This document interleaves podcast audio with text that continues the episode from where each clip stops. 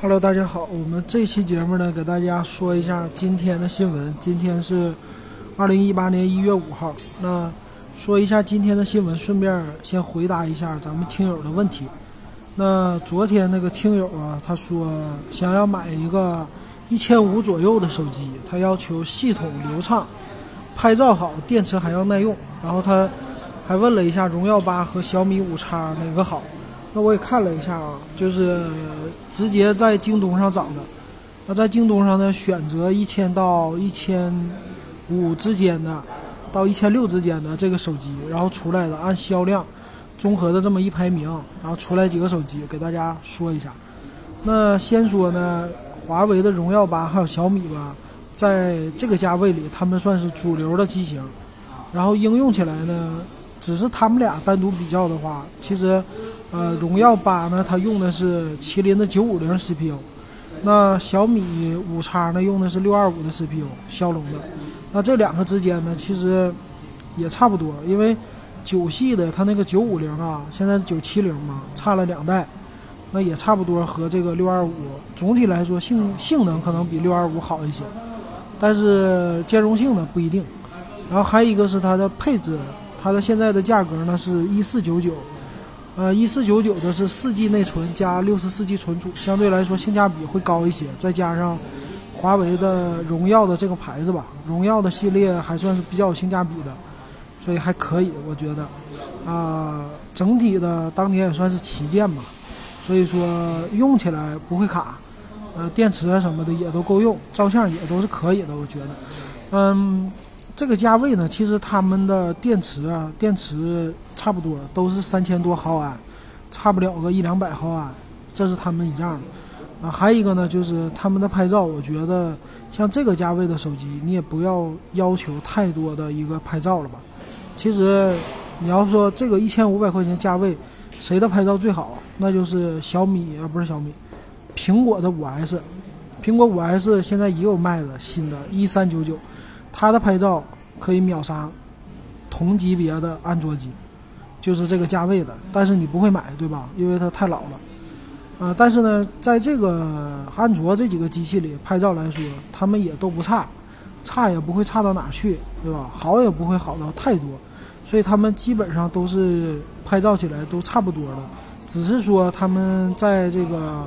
呃，拍照出来的效果可能偏色呀，每个人有自己的这个偏好，这些软件方面的，所以，呃，你不能说谁最好，但是呢，拍出来都清晰，因为毕竟他们的像素都够了，而且都双摄像，嗯，这种，小米五叉也是，呃，还还一个呢，就是小米的小米五叉和这个比呢，五叉的是和荣耀八的这个比吧。他们俩基本上都是四 G 内存加六十四 G 存储嘛，但是小米五叉以前还出过一个四 G 内存加三十二 G 存储的，呃，那个的话价位就又便宜了两百块，但是现在看看你能不能买到，有可能你找那个别的地方也能买到。然后呢，小米五叉在其他渠道上还能便宜点，呃，我看那个京东上不是京东自营的，是那种其他店铺的话。小米五叉的四 G 加六十四 G 版卖到一二八八了，所以这个就看你自己怎么选了。你其实只要是它新的机器带那个保修的，其实都可以买，基本上不会买到假货。小米五叉，嗯，我看了一下各个家的，只要不是京东自营的，基本上都是呃一二九九差不多这个价位了。所以说它占了一些性价比的功能。然后小米五叉最近搞活动，它也会降价，啊，这是这两个机器，其实买哪个都可以，我觉得看你的喜好。那系统来说，我喜欢小米系统，我觉得华为系统呢扩展性或者说以后的升级啊没有小米好，这是我的个人感受。那另外呢，我还找到了两款其他机器，但是比较冷门的机器，但是都都有一个算是可玩性或者说一个另类一点吧。然后你拿出去和别人不一样，那一个呢就是锤子了，锤子的坚果 Pro 一代，坚果 Pro 呢它是，嗯，我看看啊，六十四 G 版的，六十四 G 版的呢它也卖到四 G 加六十四 G 版的是一三九九，然后四 G 加三十二 G 版的是幺幺九九，这个也是用的骁龙六二五处理器，只是系统不一样。然后呢，嗯，背面也是双摄像头，呃，系统不一样呢，锤子系统。然后锤子的做工呢，整体和他们家都不一样。那这个是锤子的，你如果你喜欢这种小众机型，可以试试。反正用个一年吧，这种价位手机用个一年也不赔，是吧？用两年的话，你也就赚了。还有一个呢，就是咱们好久不关注了，酷派。酷派的叫酷玩六，那这个呢性价比高，它是配的是骁龙的五六五三的 CPU，比六二五高一个级别。然后呢，也是双摄像头吧，双一千三百万像素的。然后主要是内存大，内存是六个 G，再加上六十四 G 存储，卖一四九九。所以这个机器呢，按照以前来说，就酷派的做工是没问题的，质量也没问题。但是呢，因为被乐视给坑了，收购以后。他们家的机器全给砍成乐视的了，所以说他的这个机器就不行了，所以他只能说玩这种，最后再出来个机器玩性价比，所以这个机器属于小众当中的小众。它的电池标注的也高，标注是四千毫安。那这个呢，他家的我觉得最大弱点是的一个品牌力差了，还有一个呢就是，呃，他们家的系统，他家系统可能说我说的这几个机器里最差的一个了。他家现在用的是乐视的系统，那 UI 可以，但是后续升级啊，这个不好说。但是呢，毕竟六个 G 的内存吧，你正常来使用的话没有问题。然后你还比别人家高一些，所以这个就是仁者见仁，智者见智了吧。但是总体你要是买荣耀八和小米五叉，我觉得不看价位的情况下啊，看你的外观，因为买手机这东西，男人呢，我觉得就。找性价比就行了，别想着外观。那女人呢，她就得看外观。所以你也这种机器也不要想什么那个将来卖能值钱。这种机器卖了以后，呃，一年以后折掉一半儿是正常的，两年以后就几百块，所以很不值钱了。所以没必要直接用就行了。好，这就是我给你的答复。那接着呢，我们就说开始说这个新闻了。今天。昨天不是上次啊，不是说了那个滴滴收购小蓝单车吗？在收购以后呢，滴滴就准备进入共享单车市场了，继续的投入，把那个小蓝单车给做起来。虽然它是 OFO，它有投资，但是还要跟他们开始对着干。那等于说这个市场啊，共享单车市场又开始有了一家那个资本进来了。还有一个呢是那个谁呀？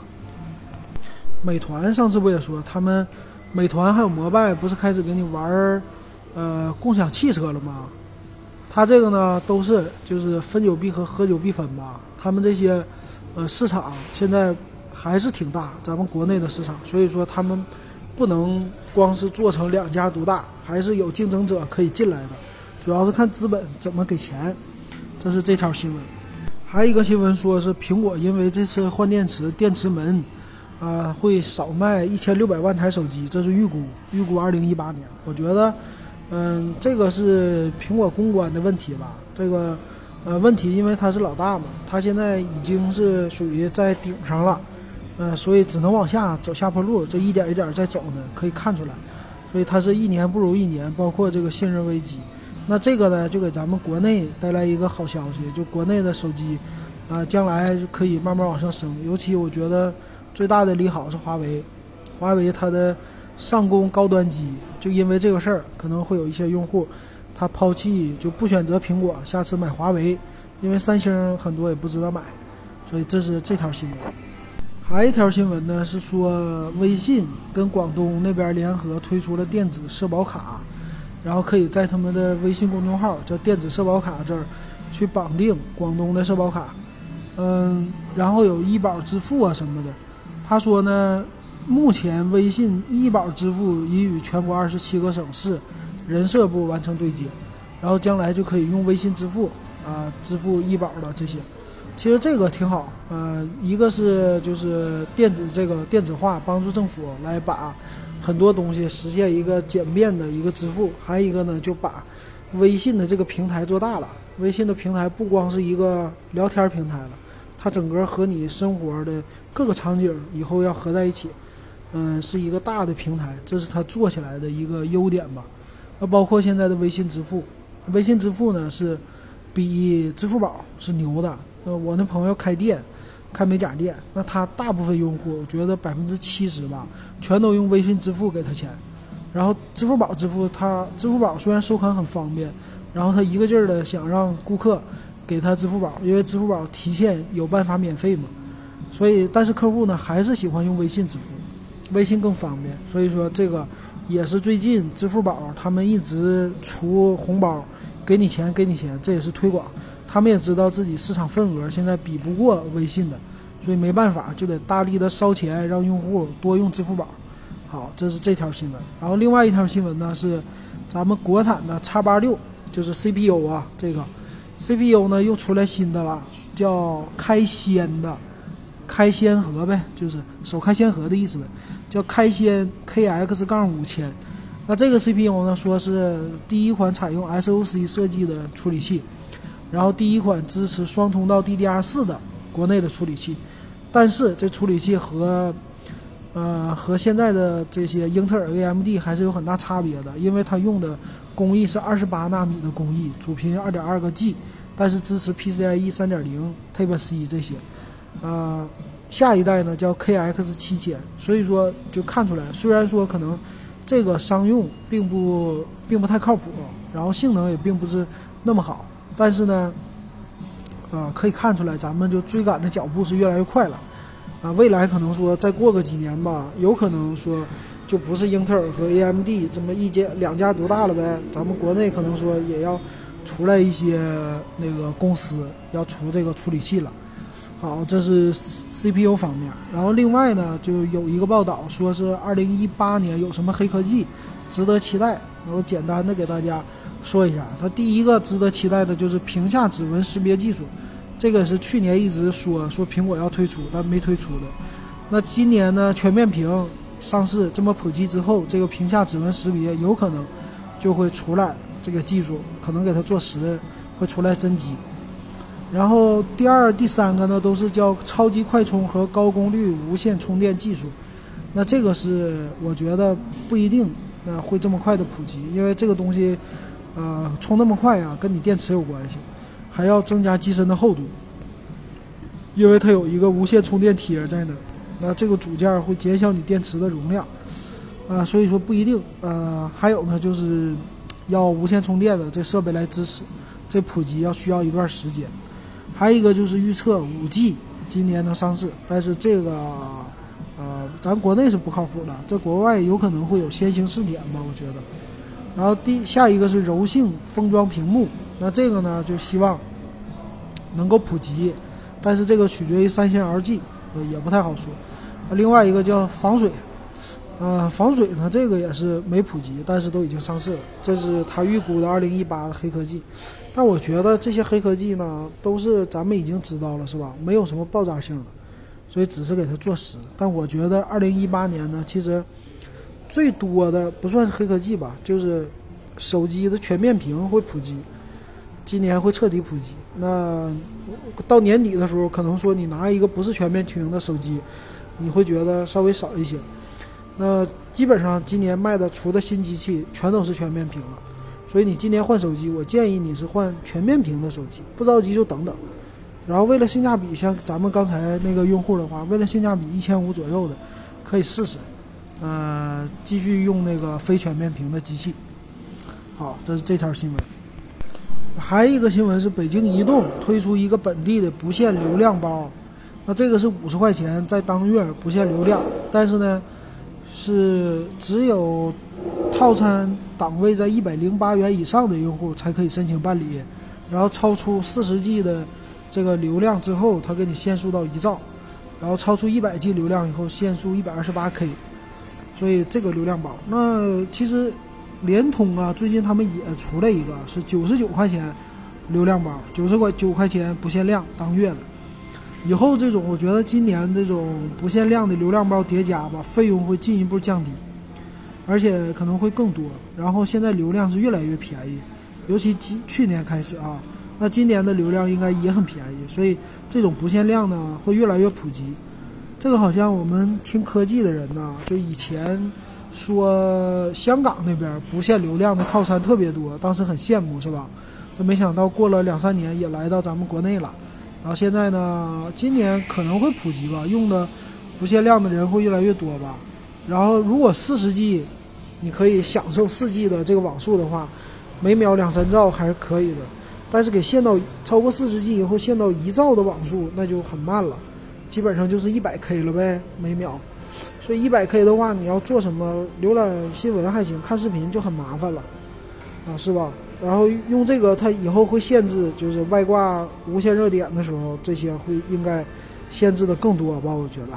好，这条新闻。啊，还有一条消息是，迅雷的玩客云已经通过欧美认证，即将在欧美上市。呃，这个玩客云是啥玩意儿？我也没整明白啊。那个很多网友都问，就是在底下留言这条新闻，玩客云到底是个啥？呃，它应该是一个硬件设备，就是呃，具体我看这个外形是一个猫，就是一个像路由器一样的东西。然后最近呢，因为这个玩客云呐，很多人买移动硬盘，买移动硬盘接在这上面。但是具体这个是个啥，我也没了解，所以我应该做一期节目给大家说一说玩客云到底是啥。等着吧，这两天我就给他把这个音频做出来。好，最后两条新闻，一个是三星发布了猎户座九八幺零的 CPU，这个是手机的，呃，将来是用在他们的 S 九上。啊，和骁龙八四五是保持了一致的十纳米工艺，然后最大主频是二点九个 G，然后支持下载是最高能达到一点二个 GB bps，这个，嗯，性能整体来说就是属于新一代的了。今年呢，华为应该也会出啊，华为九八零呗，有可能是，然后骁龙八四五啊这些，基本上都是今年新一代的升级，基本上他们都是升级到主频，升级基带呀。这些东西，然后支持的拍照好一些，然后在 AI 方面，主要是照相这些方面会加强一些，其他也没啥。最后一条，最后一条最近比较火的跳一跳，微信小程序，这跳一跳呢，在微信里边是比较火，是吧？呃，这个东西我还问了咱们群里的网友，说咱们的网友那个给咱说一说你们的分数多少，他们也没说。然后我打呢，我的。这个微信排行里啊，我们的第一名是三百六十多分，不是我，啊，我才打了四十多分。那这个是耗点时间玩一玩，就是用其他时间玩吧还行。那今天爆出来的说是这个微信的小程序叫抄袭了育碧公司出的叫《欢乐跳屏》这么一个游戏，所以说看出来不是说咱们自己开发的了，有可能是直接从人家那儿 copy 出来的。然后《欢乐跳屏》呢，这款游戏是可以在 App Store 里边能搜索到，在那个苹果的，你可以搜索一下《欢乐跳屏》，看一看长得像不像。他们都觉得特别像，所以说怎么说呢？这个事儿是，嗯，微信是莫名其妙来这个，就引爆了一个热点，是吧？现在整的都喜欢玩这个。我记得元旦那天开始的。好了，那咱们。新闻就说这些，明天接着给大家说科技新闻。